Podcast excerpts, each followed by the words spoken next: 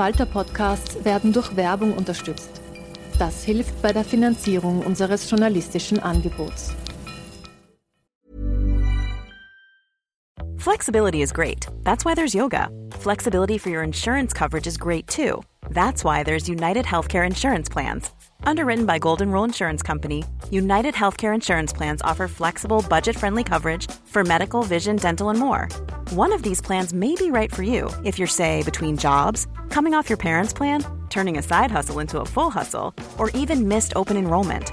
Want more flexibility? Find out more about United Healthcare Insurance Plans at uh1.com.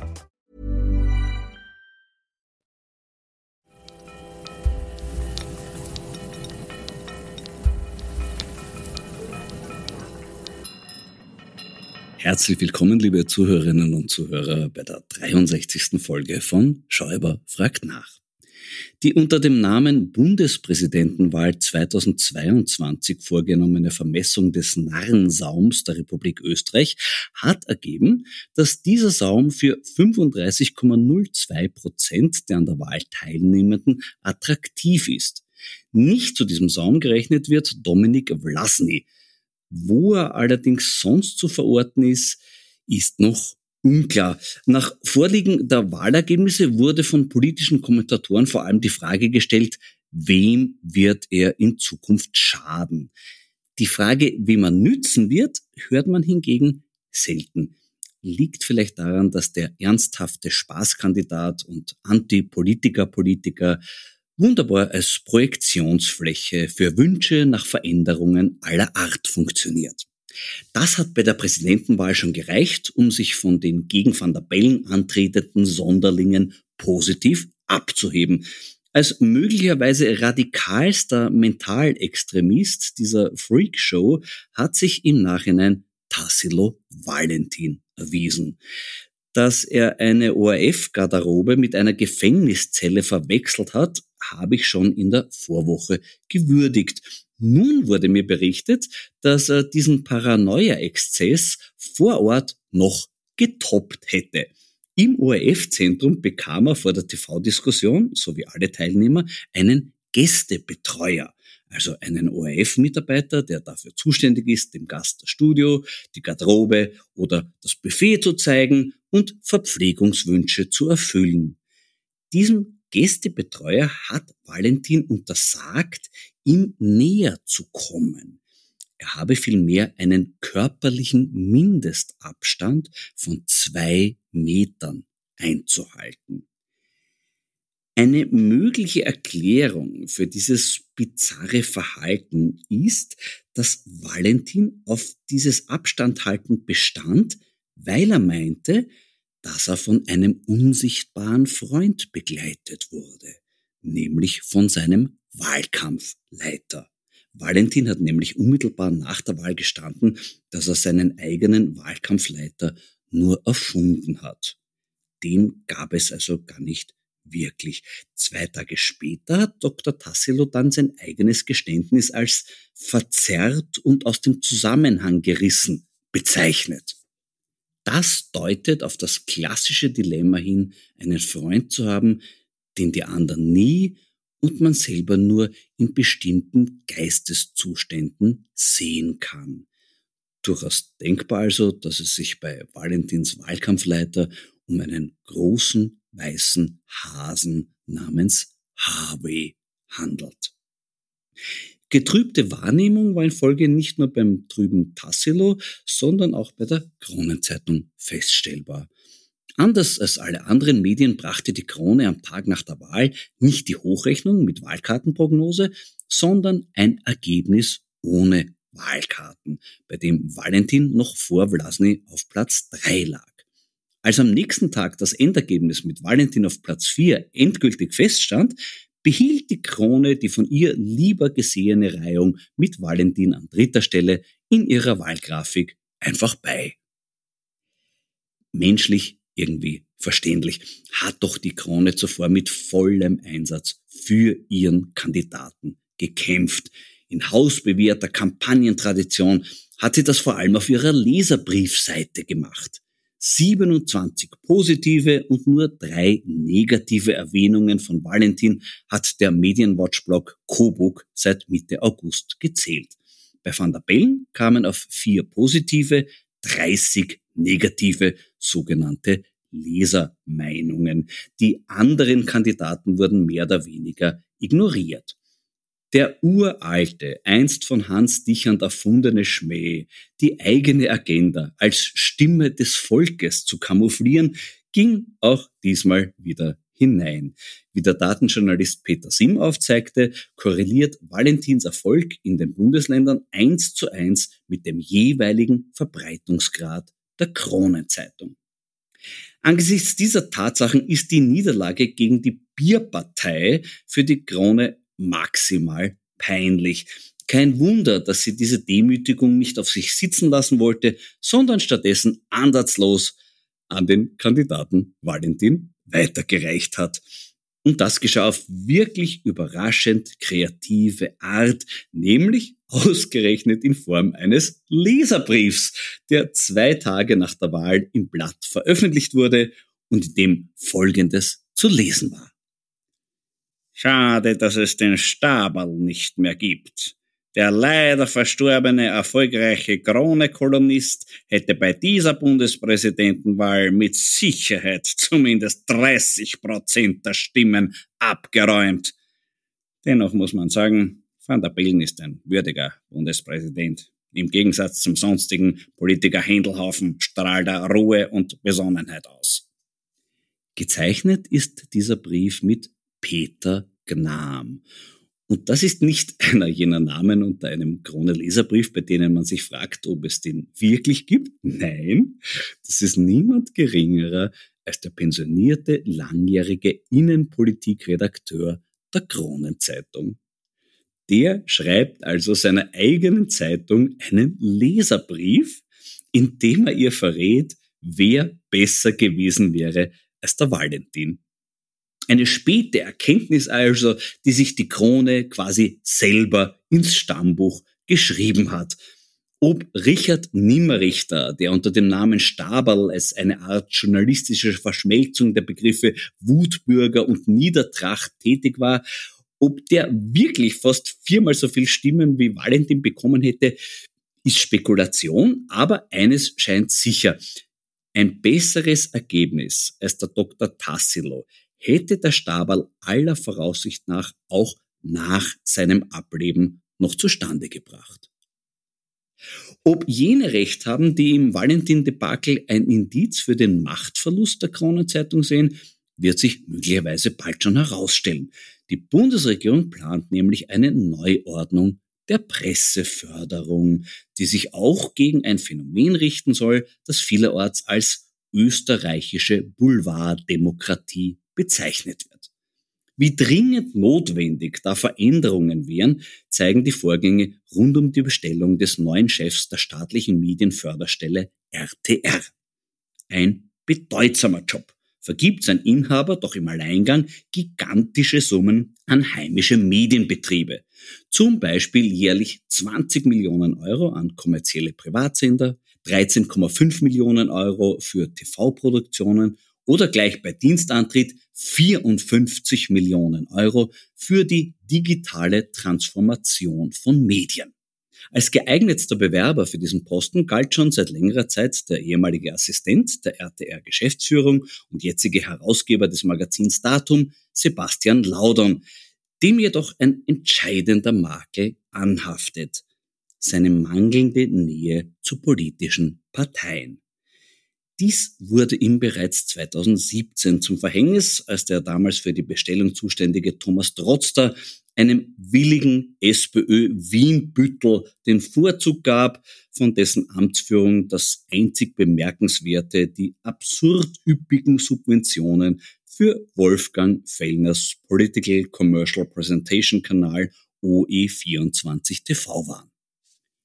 Bei der Neuausschreibung 2022 wurde Laudern dann nicht einmal zum Hearing eingeladen.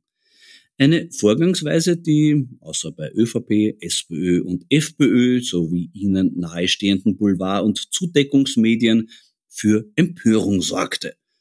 Doch die Motive für die Nichteinladung werden zumindest nachvollziehbar, wenn man sich Laudons Bewerbung durchliest. Darin heißt es, zur Glaubwürdigkeit von Medien gehört auch das intakte, aber von gesunder Distanz geprägte Verhältnis zwischen Medien und Politik.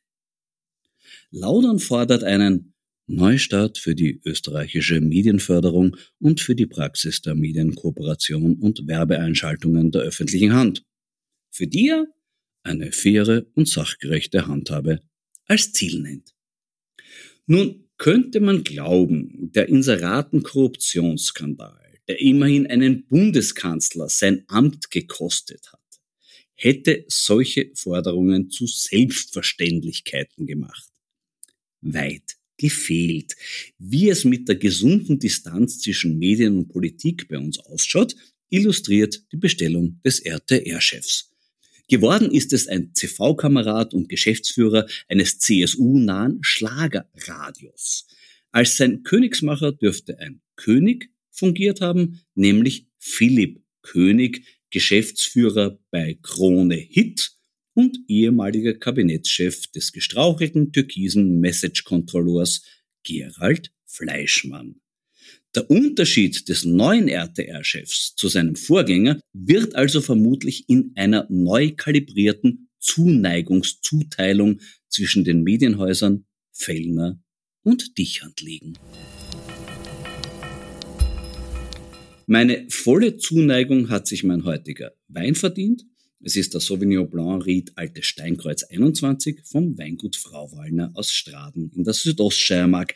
Diese Zuneigung wächst im Minutentakt, weil sich dieser Wein extrem im Glas öffnet und sein Aroma mit viel feiner Stachelbeere immer mehr entfaltet. Also unbedingt Zeit lassen beim Trinken und Genießen. Prost!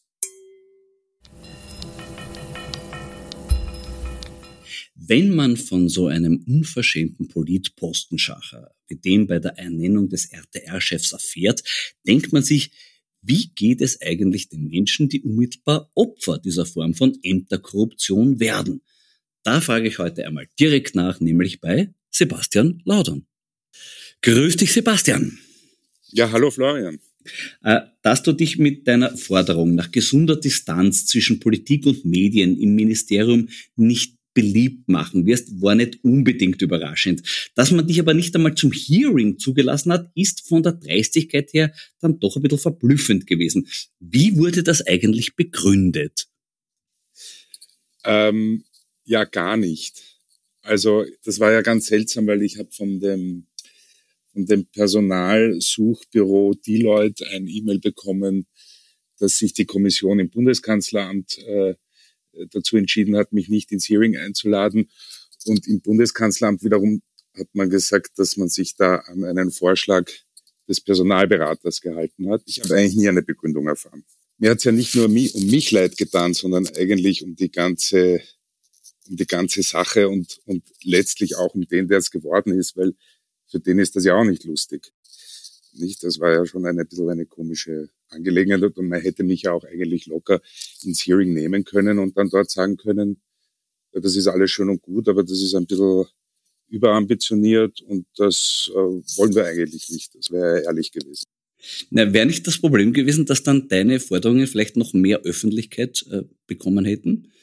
Ähm, ja, vielleicht war das einer der Gründe. Das stimmt. Ich habe auch von einigen Seiten gehört, dass das gar nicht gut angekommen ist, dass ich da äh, sozusagen mit einem Wettbewerb der Ideen so an die Öffentlichkeit gegangen bin mit meinem Konzept. Ich hätte es ja auch toll gefunden, wenn das Hearing öffentlich gewesen wäre. Ähm, das ist ja immerhin wirklich in den vergangenen Jahren zu einem echt großen Player in der, in der Medienförderung geworden mit immer neuen Fonds und dann in diesem Jahr dann doch, ich weiß nicht, das geht jetzt schon an die 100 Millionen Euro ran, das mhm. Fördervolumen der ja. Und ich meine, abgesehen davon, dass es nicht wirklich zeitgemäß ist, dass das äh, ein Mensch äh, entscheidet, der zwar zu jedem Fonds einen Fachbereich hat, äh, Fachbeirat hat, der Empfehlungen abgeben kann, aber letztlich trifft er oder sie die Entscheidungen selber. Das ist eine Angelegenheit, das war ja auch Teil meines Konzepts, dass ich gesagt habe, ich würde das nicht so machen. Ich würde mich grundsätzlich an die Empfehlungen des Fachbeirats halten. Ähm, und dort, wo ich den Fachberat overrulen würde, würde ich das auch öffentlich machen mit einer Begründung. Ähm, ja. Einfach um da, wie heißt das auf Deutsch, also Accountability, also sozusagen mehr Nachvollziehbarkeit äh, und, und Verantwortungsklarheit hineinzubringen. Das war der eine Punkt. Und der andere Punkt war, dass äh, mir ganz generell äh, es mir leid getan hat, dass die RTR als solche nicht die, den öffentlichen Stellenwert hat in der, in der öffentlichen Debatte, wenn es um Medienpolitik geht, den sie eigentlich haben sollte. Und dass die Bestellung des RTR-Geschäftsführers oder der RTR-Geschäftsführerin auch so völlig unter dem Radar gelaufen ist, gemessen daran, wie wichtig das eigentlich ist.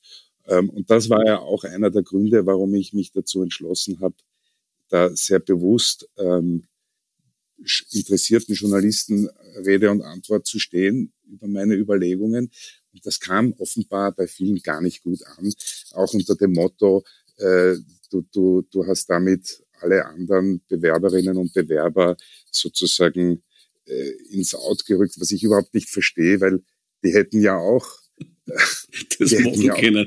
Gehen, äh, reden. Also hätte ja, die wurden ja auch dauernd gefragt und, und die haben halt nichts dazu gesagt. Okay, das ist, ist, ist okay.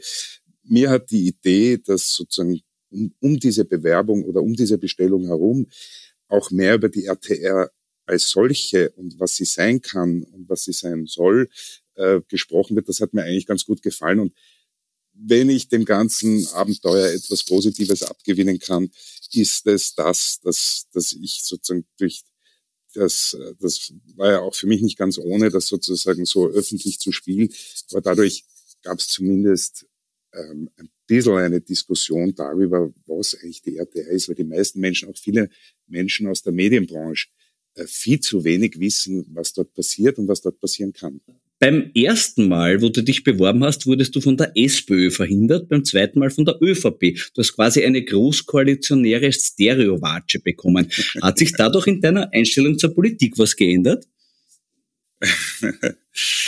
ähm, nein, eigentlich nicht. Ähm, komischerweise nicht. Nein, das äh, beide Male war es frustrierend ähm, beide Male kann ich es machtpolitisch durchaus nachvollziehen. Und äh, es ist, ja, es ist traurig, aber, aber es ist halt so. Also jetzt beim zweiten Mal hat es fast noch mehr wehgetan, weil beim ersten Mal war ich noch schon sehr jung und jetzt habe ich irgendwie das Gefühl gehabt, ich bin im richtigen Alter und, und kann mich dieser Aufgabe stellen. Wäre es in der Praxis nicht so, dass man für diesen Job nicht nur sich mit Rot und Türkis-Schwarz äh, äh, hätte gut stellen müssen, sondern noch viel mehr mit Dichand und Fellner? Ach, das, vielleicht stimmt das, aber das, äh, so, so wichtig war mir dann der Job auch nicht, weil wenn man sich sozusagen als, als Kandidat von so gewichtigen Marktteilnehmern positioniert, ähm, dann mag das vielleicht für die Bewerbungsphase sehr hilfreich sein. Aber ich glaube, für die Zeit danach und für die Ausübung des Jobs und die sozusagen die Bewältigung dieser Herausforderung, glaube ich, ist es extrem hinderlich. Also es würde dann, man wird vielleicht den Job kriegen oder leichter kriegen, aber er wäre dann, äh, er wäre dann die Hölle vermutlich, ja. wenn man sozusagen die Erfindung von jemandem ist, der, der, der ganz klare Marktinteressen hat und auch überhaupt sich nicht geniert, die, die zu artikulieren glaube ich, hat man, kriegt man nachher nie wieder die notwendige Unabhängigkeit. Jetzt aber soll alles besser werden. Goldene Zeiten brechen an. Die Bundesregierung hat ein neues Maßnahmenpaket angekündigt. Erste Details davon sickern langsam in die Öffentlichkeit. Prinzipiell erfreulich erscheint einmal das neue Bundesgesetz über die Förderung des qualitätsvollen Journalismus in Medien des Print- und Online-Bereichs. Also man setzt zum ersten Mal zumindest theoretisch auf Qualität. Es werden auch nachvollziehbare Qualitätskriterien gefördert, wie eine Mindestanzahl der Vollzeitangestellten, interne Frauenförderung, Einsatz von Auslandskorrespondenten oder auch ein Redakteursstatut. Nicht als Bedingung genannt wird die Mitgliedschaft im Presserat, dem einzigen Selbstkontrollorgan der Branche. Was hältst du davon? Also grundsätzlich ist das, ist das eine, eine sehr sinnvolle Geschichte, die vieles was äh, jahrelang gefordert wurde, berücksichtigt. Ähm, es ist halt, es hat halt nichts von einem Systemwechsel, sondern es ist sozusagen ein zusätzlicher Fördertopf und ein Fördertopf, der jetzt sozusagen zum ersten Mal jetzt nicht nur auf Marktstrukturen abzielt, sondern tatsächlich auf Qualität im Journalismus. Ähm, was die Mitgliedschaft beim Presserat betrifft, ja, das wäre natürlich schön gewesen. Ich glaube nur, ähm, das, das stellt man sich vielleicht auch ein bisschen zu einfach vor, weil eine Mitgliedschaft im Presserat ist ja relativ schnell gemacht und das würden dann wahrscheinlich auch große Medien, die sich davor bisher sozusagen gescheut haben, die würden das wahrscheinlich machen. Es geht ja eigentlich eher darum, wie geht, wie ernst nimmt man den Presserat, wie geht man mit ähm, mit Entscheidungen des Presserats tatsächlich um, werden die lieblos sozusagen lieblos ignoriert oder beginnt da echt ein, eine Reflexion in der Redaktion, eine Änderung, das, was man sich eigentlich wünscht. Also ich, das wäre natürlich gut gewesen. Ähm, das wäre auch ein, Press, ein, Kriter, ein Förderkriterium, dass das Datum äh, erfüllt. Daher mhm. es mich gefreut.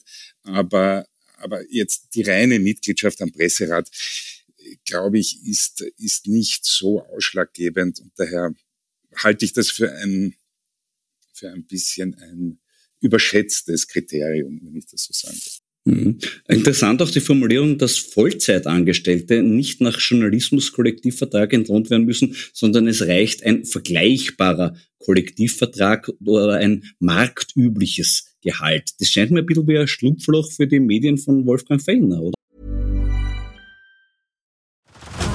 Head over to Hulu this March, where our new shows and movies will keep you streaming all month long. Catch the award-winning movie Poor Things, starring Emma Stone, Mark Ruffalo, and Willem Dafoe. Check out the new documentary, Freaknik, The Wildest Party Never Told, about the iconic Atlanta Street Party. And don't miss FX's Shogun, a reimagining of the epic tale, starring Anna Sawai. So, what are you waiting for? Go stream something new on Hulu. Ja, das könnte sein. Ich vermute das einmal, also jetzt vielleicht nicht nur die, sondern auch andere, ähm, ist, ist, ist, ist eine Aufweichung, die vielleicht, würde man sagen, den Marktgegebenheiten entspricht, weil halt viele Medien nicht nach KV für Journalistinnen und Journalisten anstellen, sondern gibt es dann alle möglichen Ausweich-KVs sozusagen. Ähm, fand ich auch interessant, was das genau bedeutet, hätte ich mir gerne angeschaut in den Entwürfen zur Begutachtung, aber die sind ja bis jetzt immer noch nicht da. Also wir können ja bis jetzt nur darüber reden, was die Regierung angekündigt hat, mittlerweile vor zwölf Tagen, also am 5. Mhm. Oktober. Ähm, es war, es hieß, dass das spätestens vergangene Woche in Begutachtung geht, die Gesetzesentwürfe. Und ich, also ich hab, war jetzt heute Vormittag wieder auf der Website des Parlaments und da ist immer noch nichts oben. Also das, das sind so Sachen, die würde ich mir gern anschauen, wie eine viel wichtigere Frage, ähm, nämlich die Frage, ob diese neue Förderung mit dem Beihilferecht der EU äh, konform gehen kann. Mhm. Mich hat das sehr überrascht, äh, weil alles, was ich über das Beihilferechtliche, äh, sozusagen über Beihilferecht gelernt habe bis jetzt, ähm, wäre diese Förderung sehr schwer, wenn überhaupt, ähm, notifizierbar, also als erlaubte staatliche Beihilfe sozusagen ähm, äh, darstellbar. Ähm, ich habe auch mit einigen Juristinnen und Juristen gesprochen, die da auch eher die Stirn runzeln und sich nicht, nicht wirklich wissen, wie, wie die Kommission das äh, durchwinken lassen soll. Ich finde es super, dass man es äh, probiert. Mhm. Aber ich hoffe schon, dass man sich da sozusagen jetzt ein Modell groß äh, in, der, in, der, Öffentlichkeit vorgestellt hat, äh, wo man weiß, ähm, das, das wird durchgehen, weil es wäre blöd oder vielleicht gar nicht so blöd, wenn man dann sagt, na, wir hätten eh so gern die Qualitätsjournalismusförderung gemacht, aber die böse EU erlaubt das nicht und daher bleibt alles, wie es ist. Ja, das würde ja durchaus der Tradition der letzten Jahre entsprechen, dass von der Bundesregierung was kommt, was dann die EU wieder abschießt. Und, ja, äh, aber ich hoffe, ich hoffe, dass es in diesem Fall nicht so ist. Vielleicht, äh, also man muss auch dazu sagen, die Kommission ähm, äh, ist sehr zurückhaltend bei der Frage, ob etwas vorab sozusagen durchgewunken wird. Also wenn man denen sagt, wir würden das gerne so machen, was sagt sie dazu, dann sagen die nicht, ja, das wird gehen oder ja, das wird nicht gehen, sondern man muss, dann, man muss dann schon diesen Notifizierungsprozess durchlaufen. Aber ich vermute mal, es gibt im Bundeskanzleramt ausreichend äh, Juristinnen und Juristen, die, die beihilferechtlich so bewandert sind, dass sie etwas machen, äh, dass sie die Ministerin etwas ankündigen lassen, das dann auch gute Chancen hat auf Genehmigung. Nur die Juristen, mit denen ich gesprochen habe, sehen das sehr schwierig. Und das war auch mein erster Gedanke, sozusagen, wieso soll das jetzt so plötzlich so gehen? Mhm. Aber mhm. das werden wir sehen. Nochmal kurz zur, zur, Frage dieser Journalistenverträge. Ich finde es ja auch durchaus argumentierbar, dass bei Fellner viele keine Journalistenverträge haben. Nicht? Weil ein Mitarbeiter einer Tierkörperverwertung ist ja auch nicht gleich ein Koch, oder? also vielleicht sollte man da was Eigenes schaffen zu dem zu dem Thema. Nicht? Bei, bei Red Bull waren ja zum Beispiel die journalistischen Mitarbeiter des Servus-Magazins auch ganz offiziell angestellt als Getränkeverkäufer. Was ja in gewisser Weise ehrlich ist. Wenn man bei, für Red Bull arbeitet, ist man irgendwie immer äh, Getränkeverkäufer. So gesehen sollte man vielleicht für Fellner, für seine Journalisten auch als gemischt Textwarenhändler vielleicht anstellen. ich meine, das wissen wir ja aus, auch aus anderen Branchen, dass die, die Umgehung von, von harten und Kollektivverträgen sehr beliebt ist. Und man muss aber auch dazu gestehen, der Journalistenkollektivvertrag ist ein sehr harter und auch ein für den ähm, Dienstgeber sehr teurer. Und daher sind natürlich dann äh, alle möglichen Menschen kreativ dabei, sich da Auswege zu suchen. Mhm. Interessant als Förderungsbedingung ist auch, dass die bloße Menge an Text gefördert wird. Es soll eine Mindestzeichenanzahl, die pro Jahr produziert werden muss, geben, nämlich 40 Millionen Zeichen pro Jahr. Das heißt täglich mehr als 100.000 Zeichen. Ist das gescheit? Ich, äh, nein, ist, das ist natürlich nicht gescheit. Noch dazu der Martin Thür, der gleich ausgerechnet, das ist irgendwie, also was das an Textmenge ist. Und es ist absurd, das sozusagen äh, da, da an, an einer Millionenanzahl an Zeichen festzumachen. Das kann nicht der richtige Weg sein. Was ich sehr wohl verstehen kann, ist, dass man bei der Online-Journalismusförderung irgendwie versucht abzugrenzen, äh, wenn man das schon bei den Kollektivverträgen nicht wirklich kann, äh, sich sozusagen äh, von, von, von jedem äh, Jux und Dollerei äh, Blogger oder Bloggerin ein bisschen abzugrenzen, um journalistische Betriebe zu fördern. Ähm, jetzt, ich, äh, ich verehre Bloggerinnen und Blogger, aber es geht ja jetzt nicht darum, jemanden zu fördern, der, der, der das sozusagen als Hobby oder Nebenerwerb macht, sondern eben ähm, journalistische Betriebe zu fördern, die ähm, die Redaktionen beschäftigen, die Journalistinnen und Journalisten beschäftigen. Ähm, daher ist das, ist das ist, ist diese, Zei diese Volumensgrenze, diese Quantitätsgrenze ist aus meinen Augen absurd. Ich glaube, das ist auch etwas, was in der Begutachtung, äh, was aus der Begutachtung fliegen wird, zumindest in dem Ausmaß. Also das, ich kann mir nicht vorstellen, dass das so im Gesetz dann bleiben wird. Naja, in Konsequenz könnte es dann zu journalistischen Filibustern führen. Hm? ja, ja, ja. Nicht endlose Artikel. Ist auch zum Beispiel die Frage, ob Leserbriefe gelten. Das hätte mich. Ja, wäre auch gut, ja. Ob User Generate, ja, oder überhaupt Online-Kommentare, ob das ja. auch gilt, ja. Und dann sitzen Menschen und hacken wie verrückt in die Tastaturen hinein, besonders dann zum Jahresende, weil da fehlen genau. dann vielleicht noch 250.000 Zeichen am 22. Dezember. Genau. Und dann, und dann wird ordentlich reingehackt, ja. Ja, könnte, also das ist ja das Absurde, dass, dass das sehen wir auch beim Medientransparenzgesetz und so, dass jede, jeder Versuch einer gesetzlichen Intervention dann zu den absurdesten Konsequenzen führt, damit Unternehmen an die Fördergelder kommen. Das ist, ja leider immer so, dass das so eine Anziehungskraft erzeugt, dass, dass, dass man sich dann danach richtet. Also der, der der Filibuster-Journalismus könnte, könnte eine große, große Zukunft haben in Österreich. Vor allem, wenn dann die Leserbriefe auch dazu zählen, das würde ja dann vielleicht die diesbezügliche In-House-Produktion noch weiter erhöhen. Ne?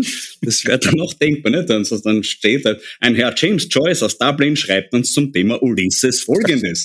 Ne?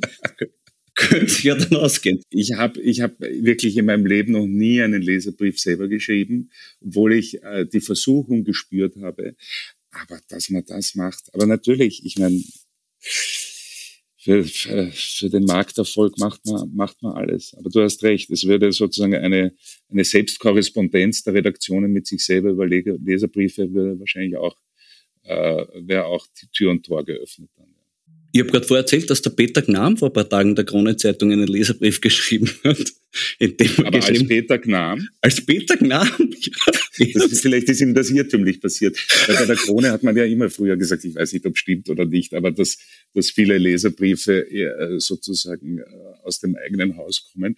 Und wenn das sogar gekennzeichnet ist als Krone-Journalist, dann ist das ja... Das Toll! Das ist schon die neue Transparenz.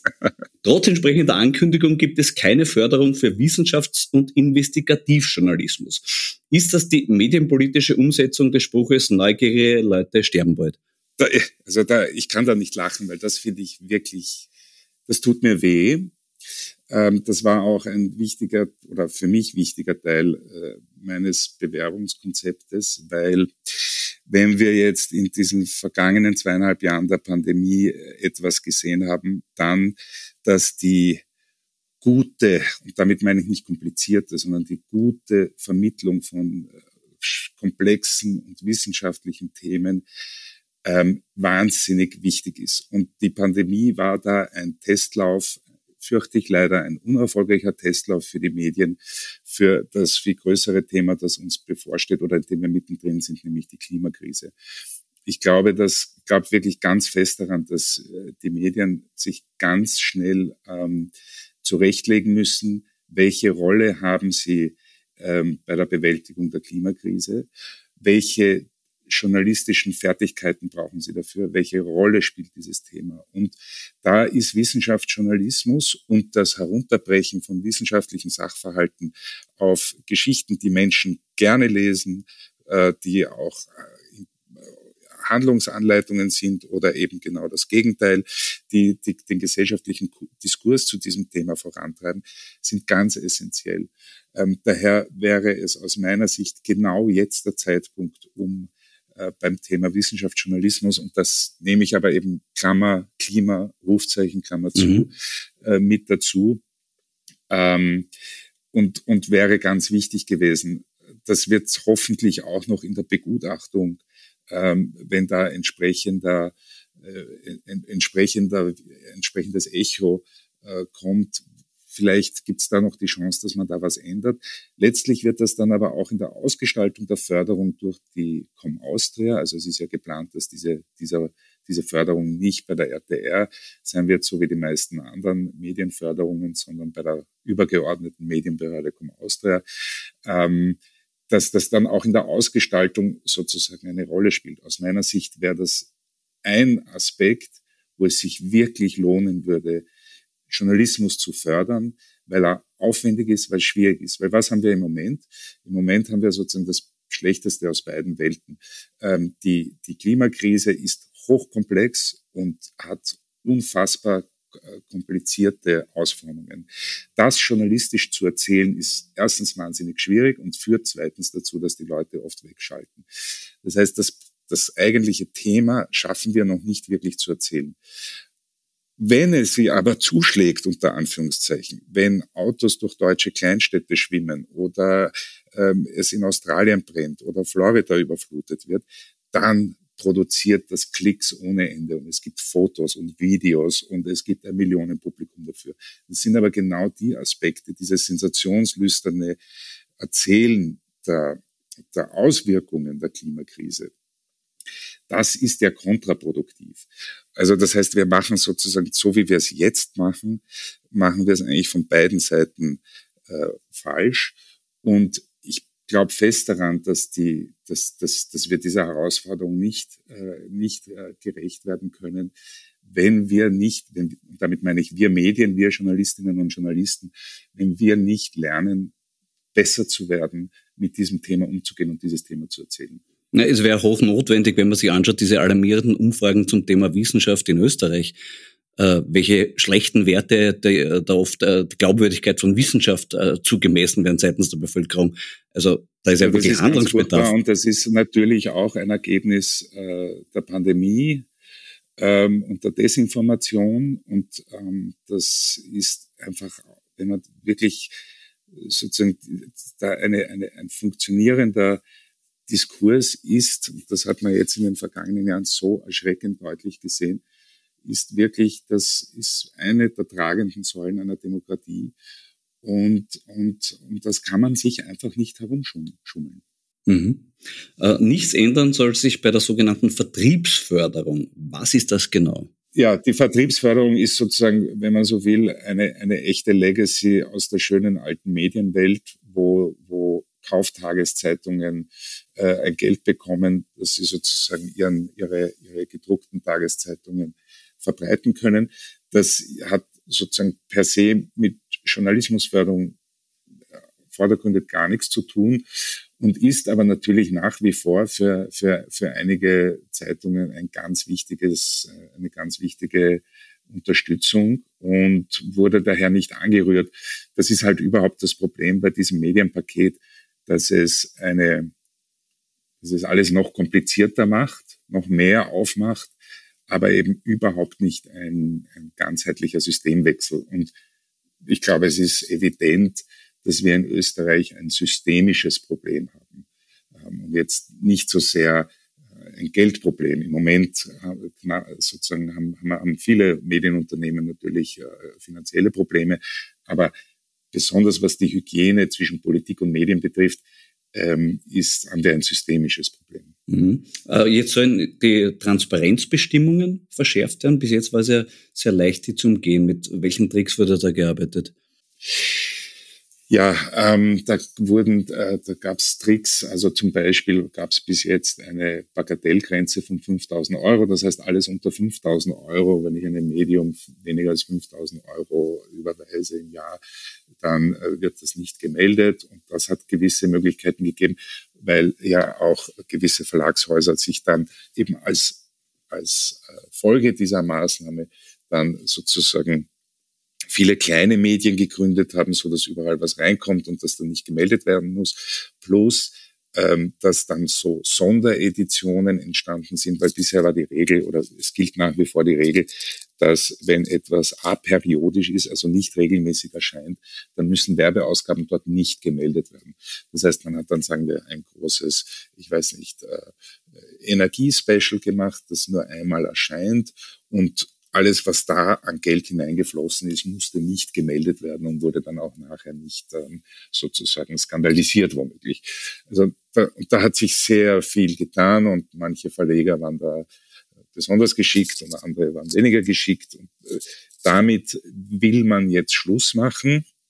Ich bin da skeptisch. Also mir kommt vor, also wie das, dieses Medientransparenzgesetz mit dieser Meldung von, äh, von äh, Medienausgaben oder Inseraten ähm, stammt ja aus der Ära Feimann, der ja selbst sozusagen seine Probleme mit dem Thema hatte. Also du erinnerst mhm. dich sicher an, die, an diese ÖBB-Geschichten. Natürlich, ähm, der Ombudsmann war er, der im ÖBB-Inserat genau, gezahlt hat, wie schlecht, gesagt hat, wie schlecht der ÖBB ist. Also paradoxe genau, Intervention genau, quasi ja, in der Werbung. Ja, also das war ja eine wirklich, wirklich wunderbare Geschichte für sich. Und als Reaktion darauf kam dann dieses Medientransparenzgesetz. Und ähm, das kam mir so vor wie unter dem Motto, ihr wollt Transparenz, na gut, ich knall euch so viel Transparenz vor den Latz, dass ihr nichts mehr seht vor lauter Transparenz. Weil das natürlich extrem unübersichtlich ist. Also ähm, da wird ja jede Gesellschaft einzeln ausgewiesen und allein die ÖPP hat x Gesellschaften und äh, beim, sagen wir jetzt, um nur irgendeinen ganz willkürlich irgendeinen Verlag zu nehmen, bei der Mediengruppe Österreich gibt es auch x Gesellschaften und da irgendwie darzustellen, wie, wie viel Geld jetzt wirklich dorthin geflossen ist, etc., ist, ist also irrsinnig schwierig und mühsam. Und, und, äh, und mir kommt jetzt ein bisschen vor, dass noch mehr Kleinzeug und noch mehr Transparenz erzeugt wird. Natürlich finde ich es gut, dass Lücken, die bis jetzt, ähm, die es bis jetzt gab, jetzt geschlossen sind und dass man nicht so einfach äh, das verstecken wird können. Ich bin mir ganz sicher, es werden sich andere Wege finden. Also das, mhm. ja, ist bei Jurassic Park, das, das Leben bahnt sich seinen Weg und hier müsste man halt sagen, die, die versteckte Finanzierung bahnt sich irgendwie, also das, mhm. glaube ich, wird schon gehen. Ich weiß zum Beispiel nicht, was, deswegen hätte mich der Begutachtungsentwurf so interessiert. Da steht jetzt, da heißt es jetzt nur auch aperiodische Medien. Also ob ein einmalig erscheinendes Heft auch ein per se ein aperiodisches Medium ist oder dann wieder womöglich rausfällt. Ich weiß es nicht. Ähm, werden wir dann vielleicht noch sehen, aber, aber es ist ähm, eben auch hier nichts von einem Systemwechsel, sondern es wird sozusagen versucht, und auch das ist ein ehrenvoller Schritt und wurde von vielen Seiten gefordert, aber es ist halt der Versuch, ein bestehendes, wirklich problematisches, für beide Seiten, Politik und Medien problematisches Verhältnis ähm, sozusagen jetzt noch elaborierter zu beobachten. Mhm. Aber es ändert sich nichts. Ja, man kann halt jetzt vielleicht noch genauer dem Monster äh, sozusagen ins Auge schauen oder in den, in den Schlund blicken. Aber das Monster bleibt das gleiche und da ändert sich auch nichts. Mhm. Wo man was ändern wollte, aber scheinbar es nicht einmal versuchen wird, ist die Deckelung der Regierungsinserate. Das wird nicht passieren. Das wurde angekündigt, dass das kommt. Das wird nicht passieren. Eva Dichand hat ja schon im Vorfeld davor gewarnt, weil das wäre, Zitat, eine Bestrafungsaktion für erfolgreiche Medien ja, erfolgreich stimmt, zweifelsohne beim Abstauben von absolut viel Steuergeld. Frage, warum wagt es die österreichische Politik nicht, sich mit dem Boulevard anzulegen? Ja, weil ich, das steht, das ist ein bisschen peinlich, aber das steht auch in meinem Bewerbungskonzept. Ähm, Medienpolitik, ähm, Wahnsinn, also eine Medienpolitik, die sozusagen in die Zukunft geht und die wirklich marktregulierend eingreift, wahnsinnig schwierig ist, weil Medien, äh, weil äh, sozusagen Politikerinnen und Politiker ja jeden Tag einen guten Draht zu Medien brauchen. Das heißt, wenn ich als Medienminister äh, tue ich mir ziemlich schwer, eine Maß, jetzt eine Maßnahme vorzustellen, die in zwei Jahren einigen reichweitenstarken Medien schaden wird, weil diese Regierung möchte nächste Woche ein anderes Projekt vorstellen und übernächste Woche die große Steuerreform vorstellen. Und die, ich brauche die ja immer sozusagen. Und ähm, dafür, daher fehlt der Mut, weil man sich kurzfristig ähm, holt man sich den Ärger der Verlegerinnen und Verleger ein, kriegt irrsinnig eine am Deckel. Damit werden alle möglichen anderen Maßnahmen äh, werden dann in der Öffentlichkeit kaputt geredet. Äh, nur dafür, dass ich den Medienmarkt in zwei Jahren ein bisschen hygienischer gestaltet habe. Und da stellt diese Frage sozusagen, lohnt sich das? Beantworten halt immer alle mit Nein. Und zwar leider meistens unabhängig von der Couleur. Und das war ja genau mein Angebot an die Frau Medienministerin.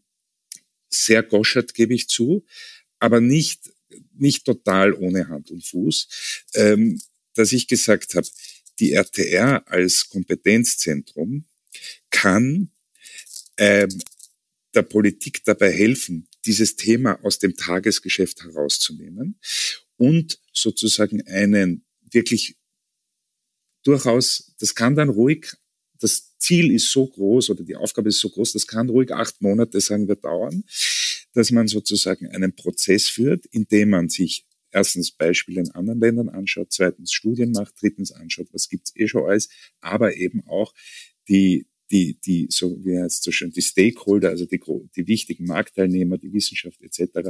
einbezieht, um dann der Politik ein Konzept vorzuschlagen, wo zumindest sozusagen die, wo zumindest ähm, breit diskutiert wurde davor, und zwar öffentlich, nicht so wie bei den Medienkonferenzen im Bundeskanzleramt, wo die Teilnehmerinnen und Teilnehmer sozusagen gleich einmal gesagt, äh, gewarnt wurden, dass sie darüber nichts reden dürfen, ähm, sondern öffentlich und wo dann auch klar ist, wenn jemand etwas dagegen hat und er, er, er, er bestraft äh, die, die, die Regierung dafür, dann ist das wenigstens auch evident, wie das zustande kommt.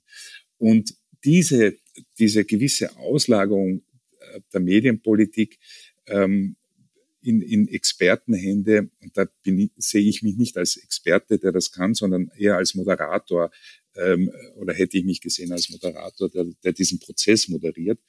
Ähm, das war mein Vorschlag, weil es, das verstehe ich auch, es wirklich schwierig ist, aus, der, aus dem Tagesgeschäft heraus eine bei Verlegern unpopuläre Medienpolitik zu machen. Das ist, das ist, das ist denk, also da braucht man schon wirklich, da muss es einem schon wirklich wichtig sein. Mhm. Und den, äh, den Medienpolitikerinnen und Politikern der, der jüngeren Vergangenheit muss man attestieren, dass es ihnen nicht ausreichend wichtig ist, dass sie sich wirklich mit den Boulevardmedien sozusagen verscherzen.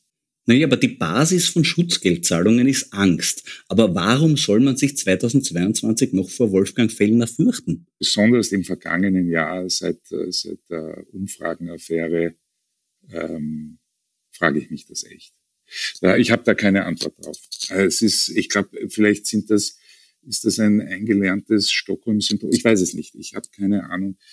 Aber das dürfte schon so verinnerlicht sein, ähm, dass, ähm, dass da immer noch ähm, so ein großer Einfluss besteht. Ich verstehe es nicht. Das kann, das ist doch eigentlich unwürdig für alle Seiten.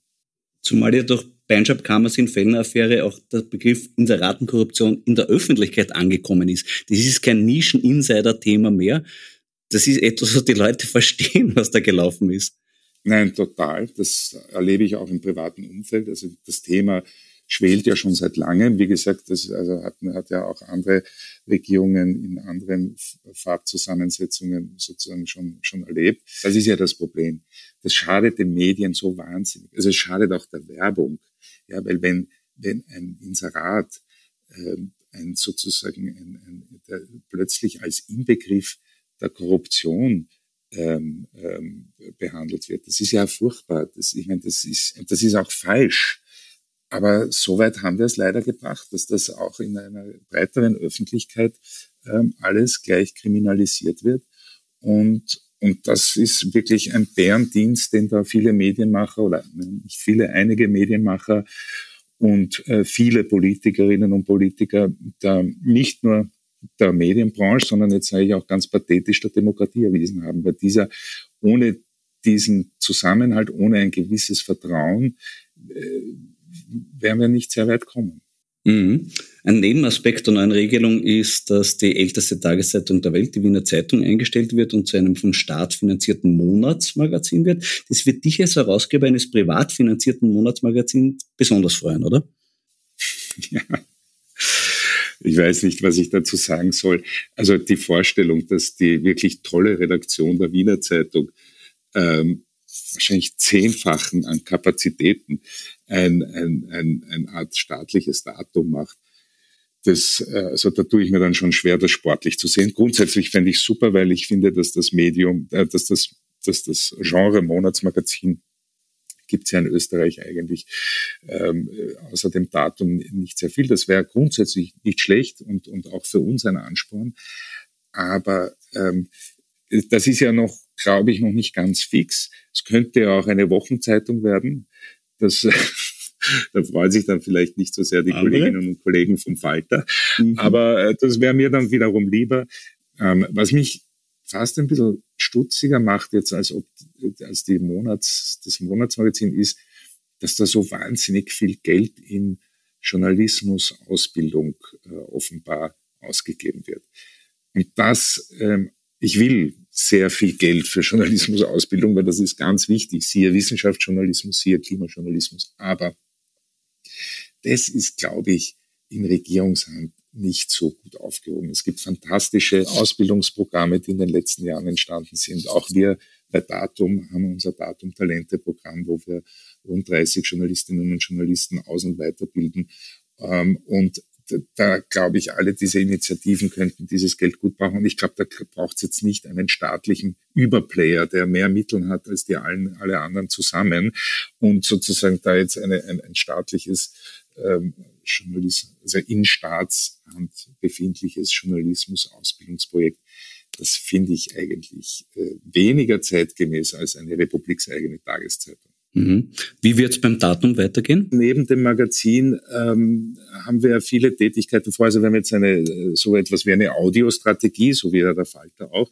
Wir werden einige neue Podcasts vorstellen und ähm, Geschichten aus dem Heft, die sich besonders dazu eignen, auch als Audio äh, anbieten. Und da versprechen wir uns eigentlich davon, dass wir mehr Menschen äh, für den Datumjournalismus, den wir praktizieren, begeistern können. Wir haben diesen Luxus, ein Monatsmagazin zu machen und ähm, uns jetzt nicht in das, äh, ins Hickhack des sozusagen Sophatismus, glaube ich, hat es äh, hat's der Bernhard Pörksen genannt, also nicht sozusagen immer in der affekthaschenden Tagespolitik drinnen zu sein, sondern wir können uns zurücklehnen und die großen Dinge anschauen und äh, da tiefer rein, rein uns arbeiten. Und das macht uns großen Spaß. Die Elisa Lex Henkel, unsere Chefredakteurin, macht das wirklich sensationell. Und wir haben auch das Feedback. Das heißt, weiter arbeiten am Kernprodukt, weiter investieren in die Redaktion. Wir haben jetzt ähm, seit Jahresanfang einen angestellten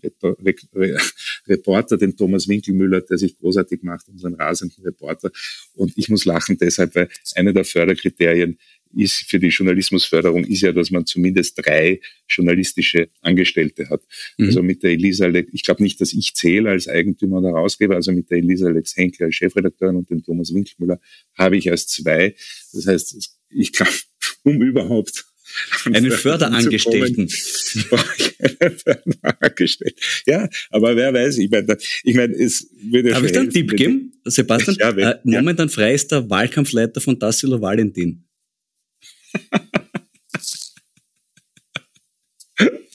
Vielleicht könntest du den nehmen.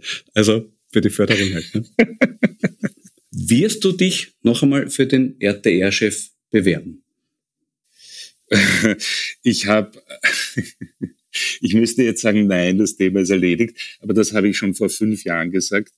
Und ähm, meine Frau hat dann jetzt irgendwann gesagt, also wenn du dich bewirbst und auf deinem Grabstein steht RTR-Bewerber als Beruf, dann ist das deine Sache. Aber was sicher nicht geht, ist, dass auf meinem Grabstein RTR-Bewerber Gattin steht. Das, das, das lasse ich nicht zu. Also ich, ich kann es mir nicht vorstellen, ehrlich gesagt. Aber es ist so ein Traumjob von mir, ähm, dass ich es auch wirklich nicht ausschließen kann, ob ich es nicht vielleicht doch mache. Und ich bin ja immer noch recht jung und denke mir, wer weiß. Ja, da kann ich in diesem Fall aus vollem Herzen sagen, möge die Übung endlich gelingen. Danke, lieber Sebastian, für das Gespräch. Ja, danke Florian, danke für die Einladung, Papa. Das war die 63. Folge von Schäuber fragt nach. Nächste Woche wird die langjährige ORF-Russland-Korrespondentin Susanne Scholl mein Gast sein. Für heute sage ich Danke fürs Zuhören. Sollte es zu den Inhalten dieser Folge Anregungen oder Beschwerden aus den Medienhäusern Dichand und Fellner geben, bitte sich damit direkt an den Wahlkampfleiter von Tassilo Valentin wenden. In diesem Sinn, bleiben Sie aufmerksam. Ihr Florian Schäuber.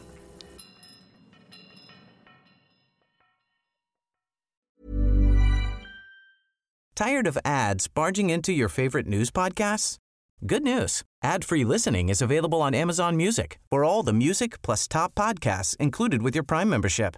Stay up to date on everything newsworthy by downloading the Amazon Music app for free or go to amazon.com slash news ad free. That's amazon.com slash news ad free to catch up on the latest episodes without the ads.